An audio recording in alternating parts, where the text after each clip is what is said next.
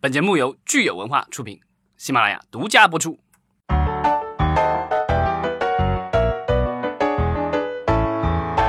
欢迎大家收听新一期的影视观察，我是老张。大家好，我是石溪。这一期的话，先回答一下我们的一些热心听众的留言。对我们上一期出来之后，就是聊这个呃哪吒哈和中国电影工业化，呃动画电影动画电影。回来之后，呃，出来之后，呃，有很多热心观众都给我们写了他们的观点，也非常感谢。然后我们看看，有这个一位叫弥勒的听众，他说，在工业化的道路上，土法炼钢是一个必经的阶段。他认为电影毕竟还是一个艺术行业，虽然视效是作为所有重工业电影的基基础啊，但是能否成功，主要是还看主创的天才和当时观众的审美取向是否能擦出火花。同时，他最后还 diss 了我们这个。宇宙大大迪士尼，他说这个地球第一影视集团今年也是以炒豪华冷饭在动画市场继续存在的哈，所以他对我们中国的动画呢还是非常有信心的。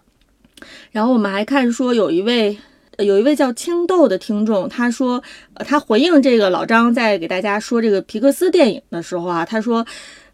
皮克斯电影哪有一年几部，力量都给迪士尼了。他认为皮克斯自己风格的电影其实少得可怜。这个就是我们可以就是回顾一下这个皮克斯和迪士尼的关系啊。这个皮克斯的话，它原来是一帮这个技术人才在乔治卢卡斯的领导下创立的。最初的时候是在乔治卢卡斯的这个内部公司的，然后后来一直因为一直不挣钱，后来卢卡斯把这个公司卖给了 Steve Jobs 乔布斯。然后乔布斯逐渐的就把它发展。本来刚开始是想做硬件卖电脑的，后来发现这个软件挺不错，然后就做软件。后来发现软件也没人买，后来跟想自己就把软件做用一用，然后做这个电脑动画。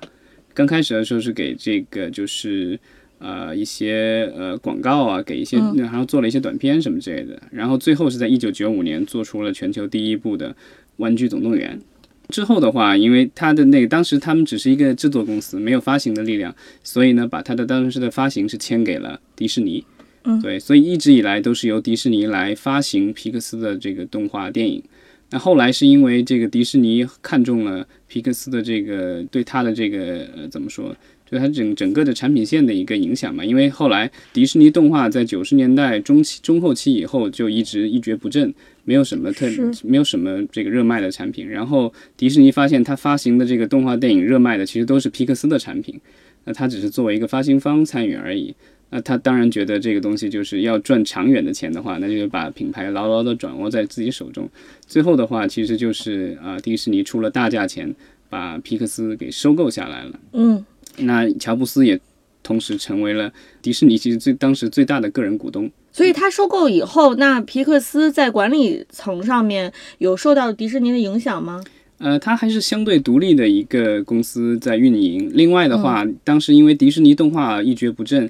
所以呢，当时迪士尼就是请皮克斯的管理层来同时管理呃迪士尼动画。所以这是也在后来这个我们看那个就是迪士尼动画后来做出了一系列的，比如包括《疯狂动物城》《寻梦环游记》是不是？对，还有 Frozen 那个冰雪奇缘，对，这些都是迪士尼动画的产品。但是就是说，他们其实是受到了这个皮克斯的这个非常大的影响。因为虽然这个两个动画团队是独立存在的，就是他们各自做各自自的项目，但是他们的最高领导层其实是同一拨人。但当时他们做了一个非常这个坚决的决定，就是说这两个团队一定不能够合并，就是他们必须要。独立的存在，所以这个就是皮克斯的这个领导的话是这个，就是半周在皮克斯这边，然后半周在洛杉矶这样的一个安排。所以其实我们看到说皮克斯到现在为止，它可能一年好几部动画片，这个有点夸张啊，但是它基本上一年其实一到两部是有的。对，就是说，比如说今年的话，就是它目前为止只出了这个《玩具总动员四》，那去年的话，它是出了《超人总动员二》。啊，那但是在一七年的话，它是有两部的，一个是《赛车总动员三》，另外一个是《寻梦环游记》。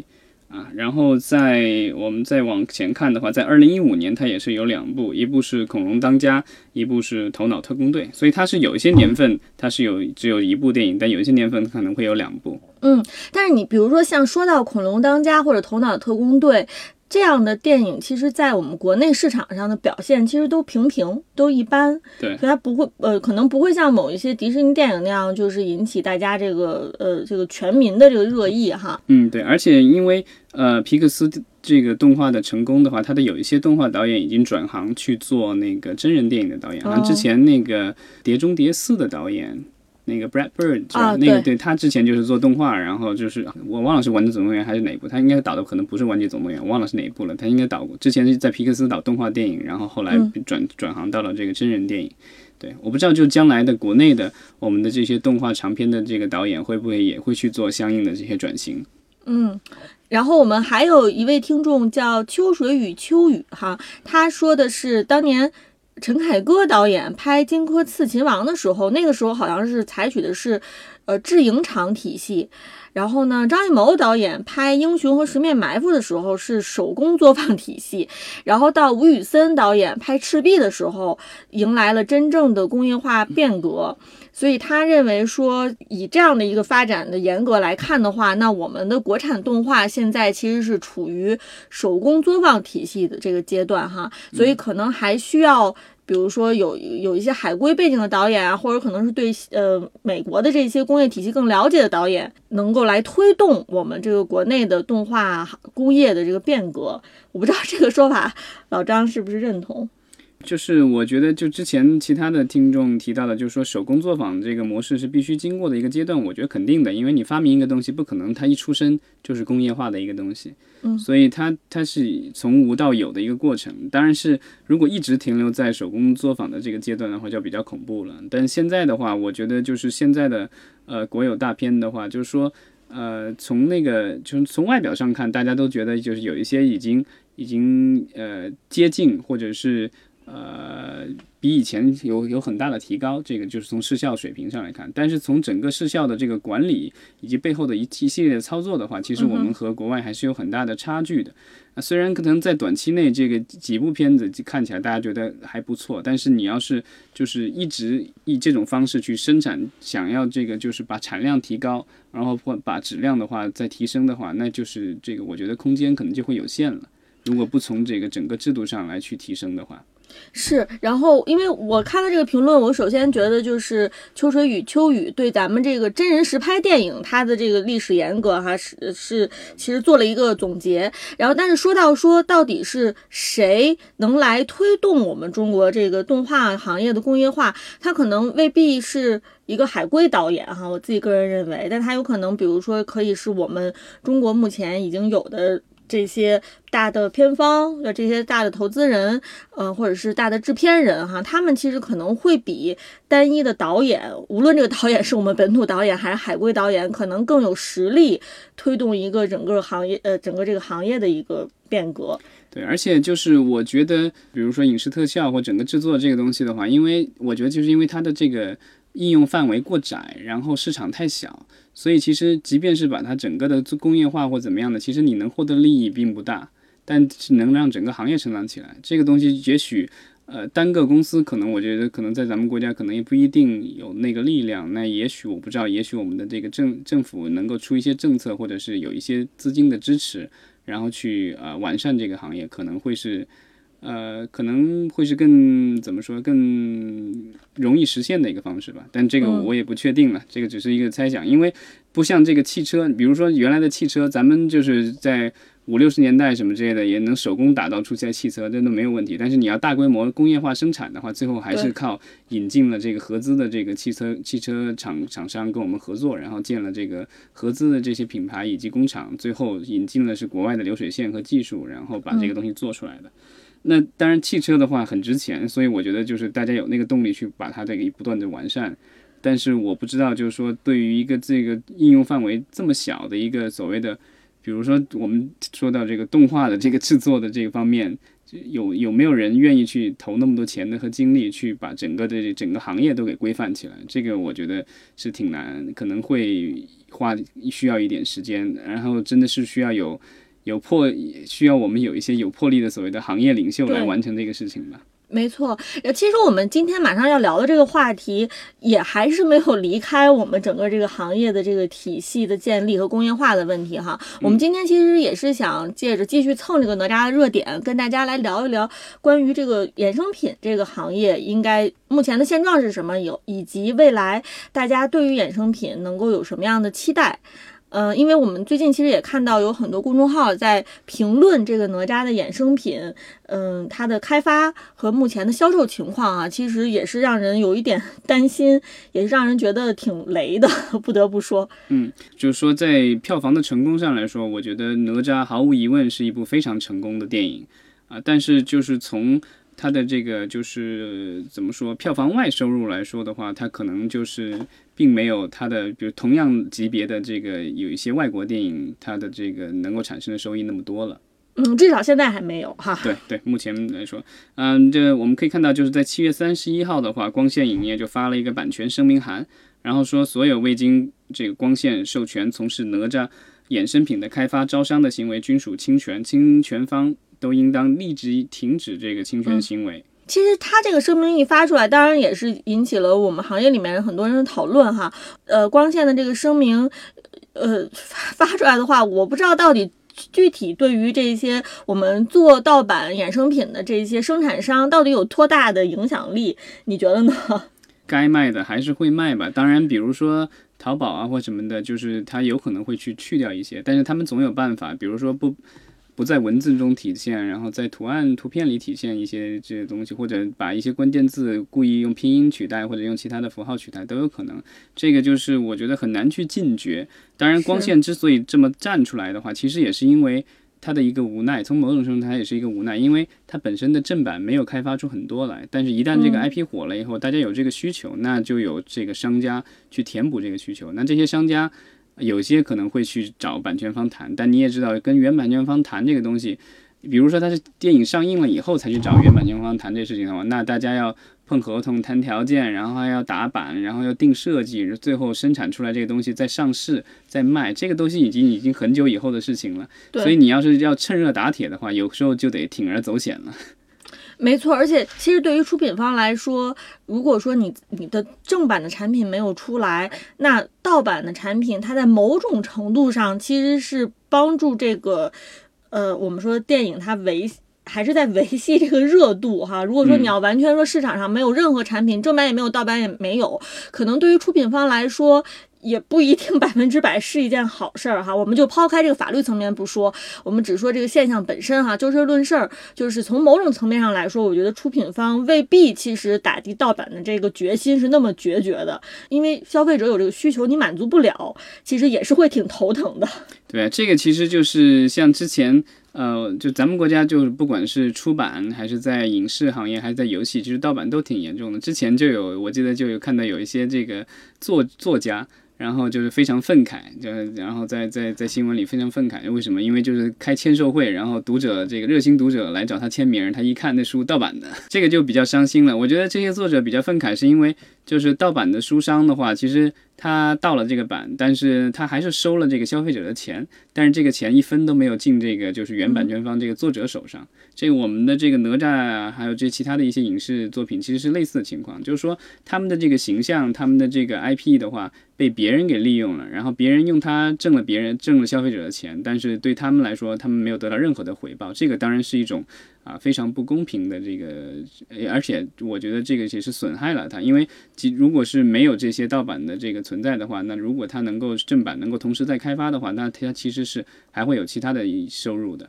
是，其实我们看说这个正版的衍生品的开发、运营和收益，是现在大家做影视行业越来越看重的一一大块蛋糕哈。其实谁都想从中分一杯羹，但是我们说，其实。呃，说到衍生品，它的权利划分是一个非常复杂的问题。它并不是说是就是很容易说，哎，这个谁来开发，谁来运营，谁来获益，简单的我们签一个合约，提前说好就好，就就 OK 了。呃，我其实自己个人这个从业的经验告诉我说，有的时候现在我们有很多。电影电视，它的出品方其实是非常多的。那他们提前在签署跟衍生品开发、运营、收益相关的合同条款的时候，有的时候虽然合同上签了，白纸黑字写了，但是到实际真正开始。呃，运运行的时候啊，在运行这个衍生品的时候，还是会出现很多的法律问题。那这些法律问题到最后直接影响的就是到底这个衍生品能不能继续开发的下去。嗯，我觉得这个问题其实从源头来讲，我们的法律上也好，以及最开始就是出品方怎么样谈这个问题，已经决定了最后到底我们这个市场的需求能不能被满足。对，这个其实也就是我们经经常说的那句叫什么“三个和尚没水喝”。没错，这个我觉得特别形象的，就是形容了现在我们可能衍生品最后为什么不能满足大家一个需求的一个非常关键的问题。嗯，一会儿老张可以给大家就是再聊一下美国的这个经验哈。像如果说只有单一的出品方，像。宇宙大大迪士尼这种情况，就是它其实很好的已经前期规避了由于权力划分不平均，大家没有办法达成共识所引发的之后这个事情无法推进的这种情况，因为它其实就是一家独大，自己说了算就好了。嗯，但是在我们中国，其实这种情况不太可能会出现，就是像当然我们现在说，即便说光线它。他在这个最早的和其他的几个出品方签署这个合约的时候，可能也很难说，就是最后这个衍生品的运营和收益，这就是由他自己说了算吧。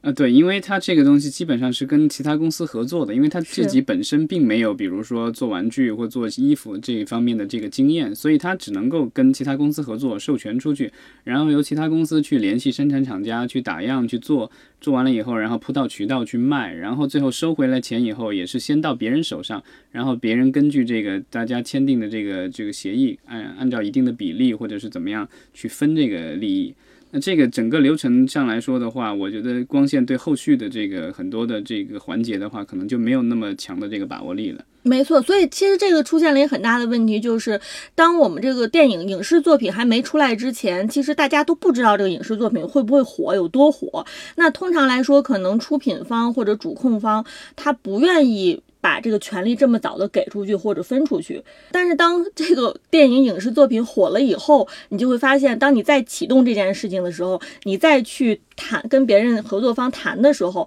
那大家的利益诉求可能就很难达达成统一。同时，就是你这个事儿开始其实已经晚了。对，因为就是像那个就是哪吒这个的话，我我就听说就是在其实，在影片的上映前，可能几个月或者半年的时候，就有已经有人跟这个片方这个光线还是彩条屋什么的这个就是接触过，然后就说这个能不能做衍生品的东西，但当时他们就觉得。呃，没有太大意义，因为这个东西人没有火之前，其实你即便授权出去了，卖不出东西的话，那个其实并没有收益，其实对他来说没有任何的利益可可言，所以他也懒得去做这些事情。对，呃，但等到这个电影已经火了的时候，那个就已经你的脚步已经慢了。等到你终于把各项协议都谈拢了，东西都做出来了，那电影都上映完了一年半载了，但那个时候的话，热度其实已经大打折扣了。这时候你再铺货的话，我就不知道，就到时候有多少消费者会愿意再为他买单了。是，然后我看到最近一个特别搞笑的新闻是说，呃，哪吒它其实衍生品有一家公司叫歪瓜出品，他们拿到了衍生品的开发的授权之后，他开始众筹，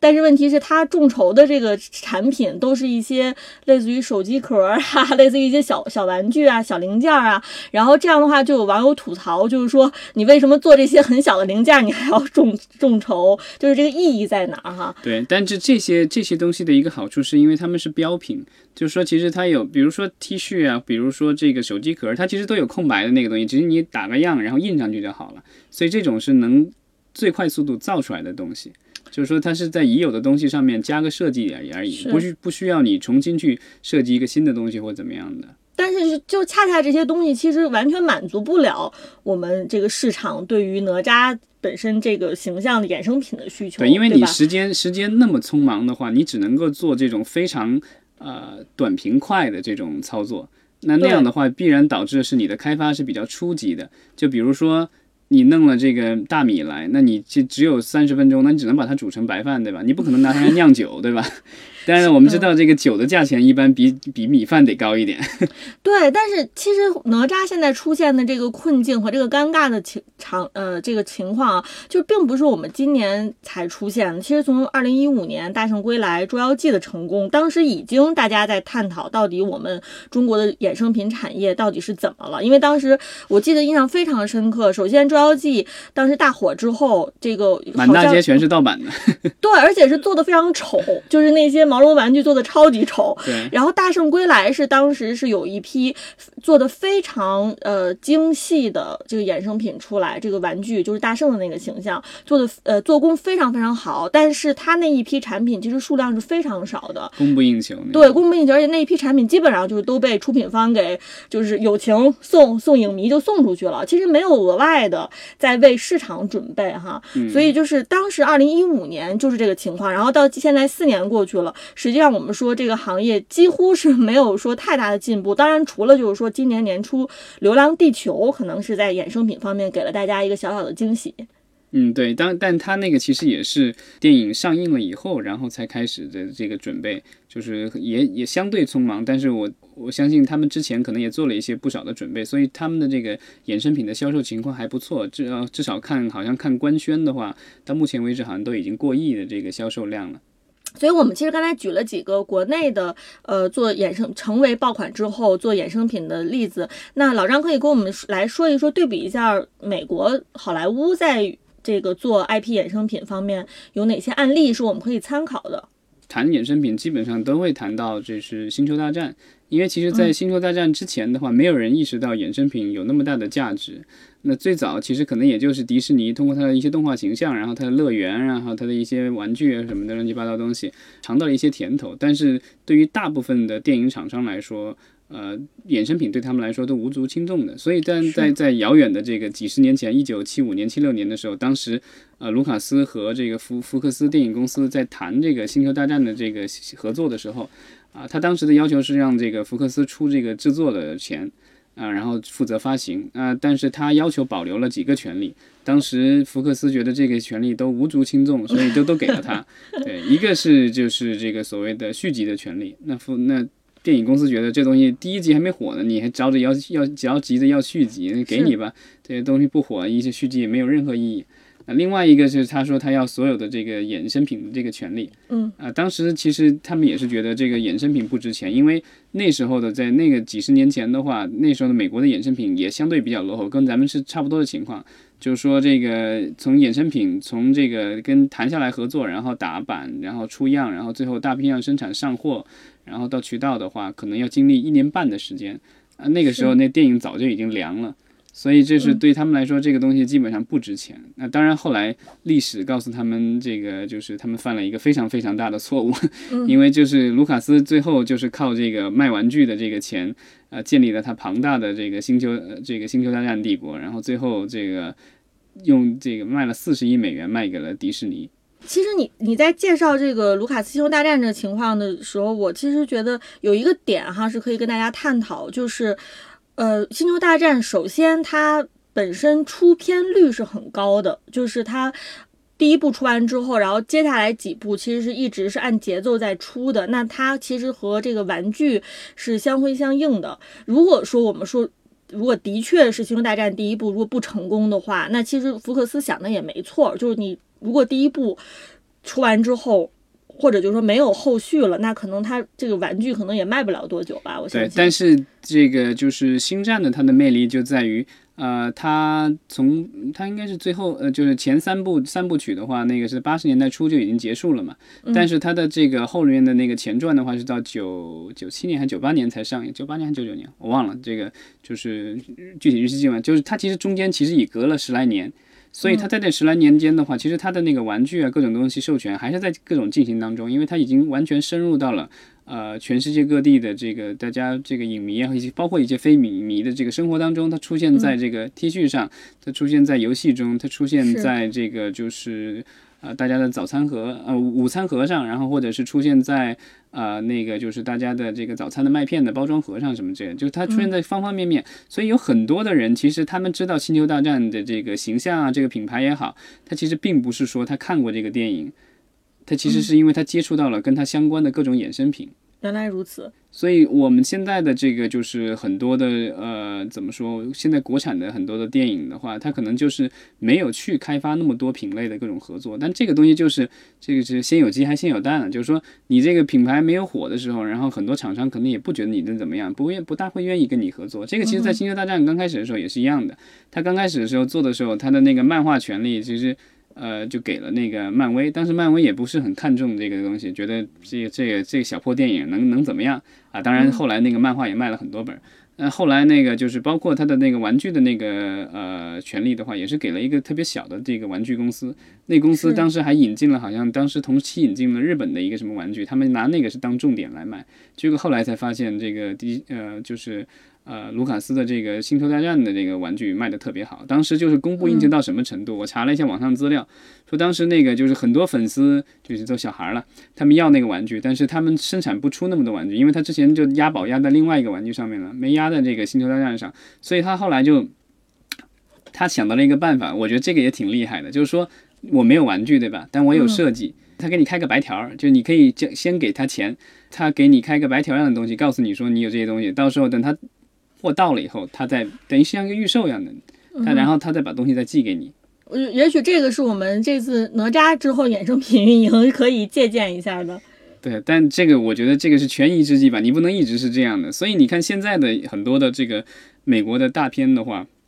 他们通常就是说，在呃，不管是这个原创 IP 还是已经有的，比如说复仇者联盟或什么的，我觉得这个他们找合作肯定不很容易了。但是包括这个像皮克斯的某某一些这个原创的这个项目的话，他们其实在前期的话，就是也已经谈了很多的这种合作了。包括比如说那个 Frozen 那个。冰雪奇缘，冰雪奇缘，它那个就后来就是因为裙子卖的好嘛。当然，这个也是影片上映了以后，然后各种发酵，那裙子卖的好。但是它在前期的时候，它已经做了各种合作。我印象当中很深刻的就是《寻梦环游记》上的时候，嗯，但是电影还在上映，然后我就在就是逛书店，我就发现它其实有配套的那个童书都已经在在卖了。对啊，这个东西就是说，这这些都是已经在，而且那个是已经翻译成中文了，所以这个就是在很早以前，其实就是迪士尼已经把这些东西都都计划到内了。当然，就是说，如果影片一旦成功的话，我觉得可能后续的合作会更多。但是在前期的话，你不可能是什么也不做，你肯定是也要尽量的去把这些东西都布置好。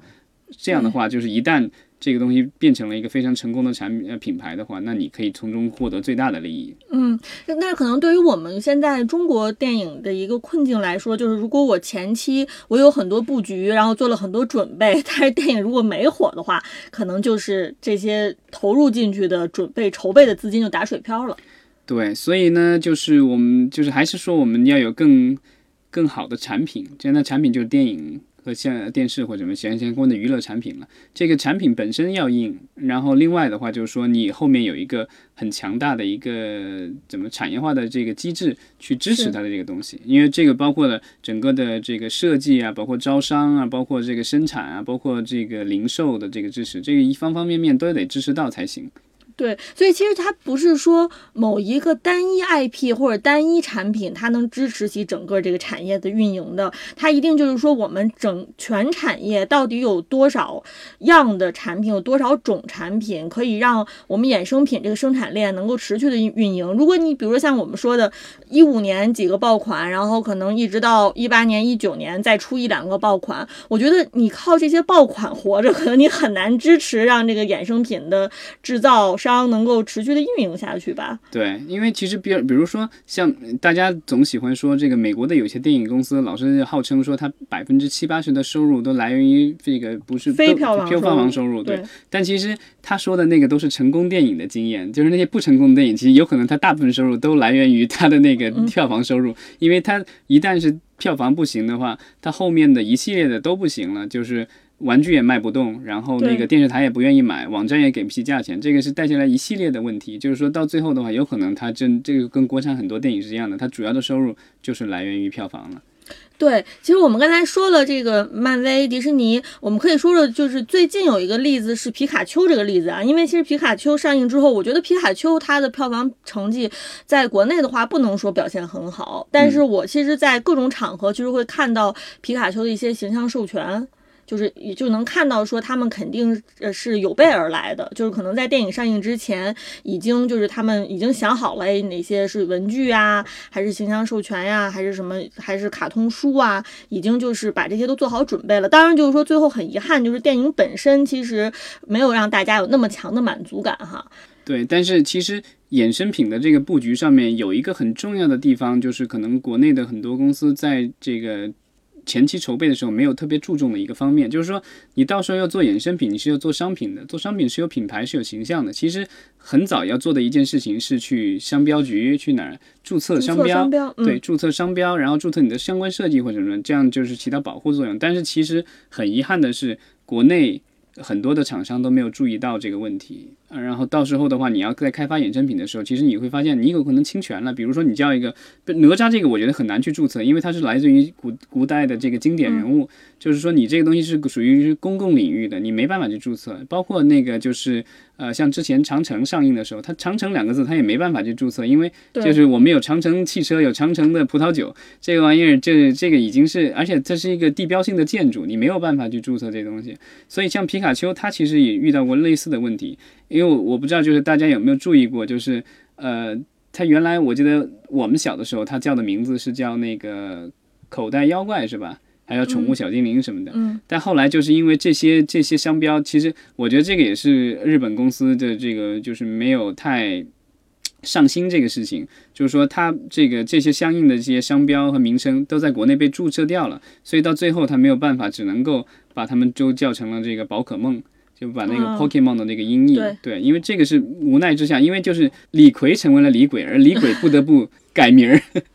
是，然后我们其实说了，呃，这个皮卡丘哈，再可以看看我们说这个奈飞，因为奈飞其实呃去年、今年有一个大火的剧叫《怪奇物语》，对，然后怪奇第三季了。对我们之前其实一直在探讨说，这个奈飞的商业模式就是好像看不出奈飞它能。做除了剧本身以外，还有哪些能够盈利的方式？哈，我们之前其实也探讨过，说像有一些题材，比如说魔幻题材、奇幻题材，有没有可能做一些衍生品的运营？那现在看起来，就是奈飞，它的确其实是有这个胃口的。嗯，呃，怪奇物语，我我记得好像是他们和。呃，可口可乐有一个合作，但但那个就是它不是它不算植入了，就是说，呃，它的那个应该是新的一季，我还没看，但里面应该是有出现了比较复古的那个可口可乐的那个罐罐，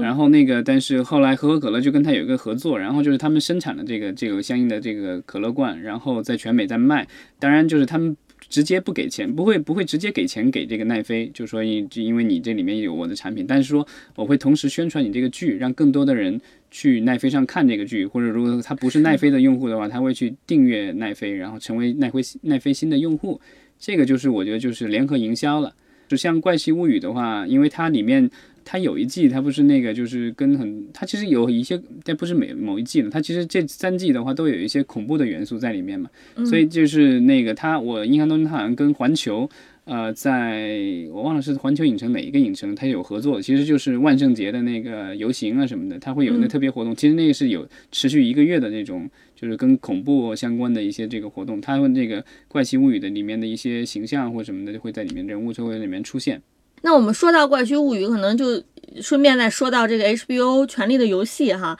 这个剧可以说也是一个大 IP。嗯，那《权力的游戏》的衍生品做的怎么样？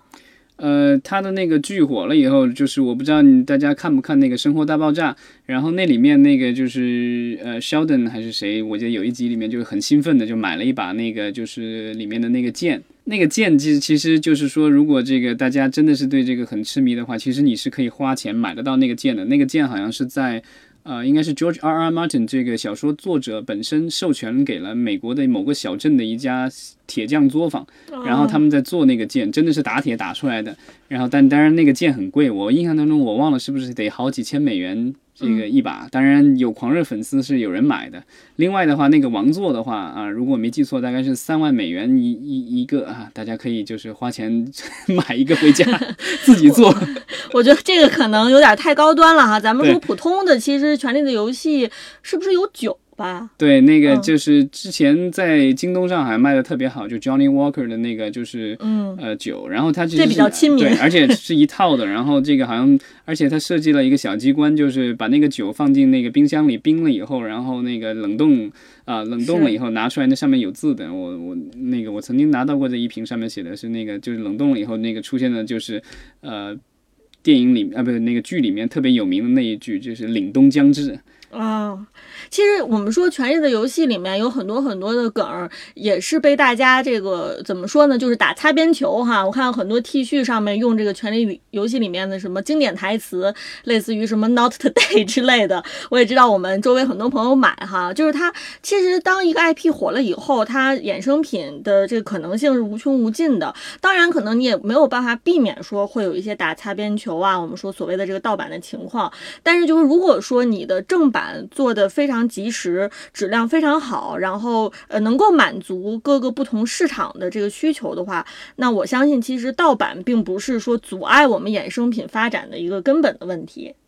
对，我觉得盗版的话，其实就跟现在的很多盗版衍生品和我们的这个当年的一些盗版电影，其实有类似的功效。就是说，在你正版这个市场没有起来的时候呢，就你们没开发出来的时候，盗版其实是在培养市场和培养受众。一旦你这个正版将来能够跟上的时候，就比方说我们现在的电影行业，其实。大家原来就说没人去电影院，因为盗版那么多，没人。但是我们看到电影院，其实，在这些年其实发展的特别快。大家还是一旦你有了电影院，然后有了高质量的电影以及高质量的影厅以后，其实大家还是愿意去做这个消费的。包括今天好莱坞电影之所以在中国有那么受欢迎，我觉得也是当年的这个盗版培养了那么多好莱坞电影的受众。所以我觉得就是今天我们有一定量的这个这个盗版的这些衍生品的存在，我觉得。可能版权方不一定那么高兴，但是我觉得，呃，有好处也有坏处。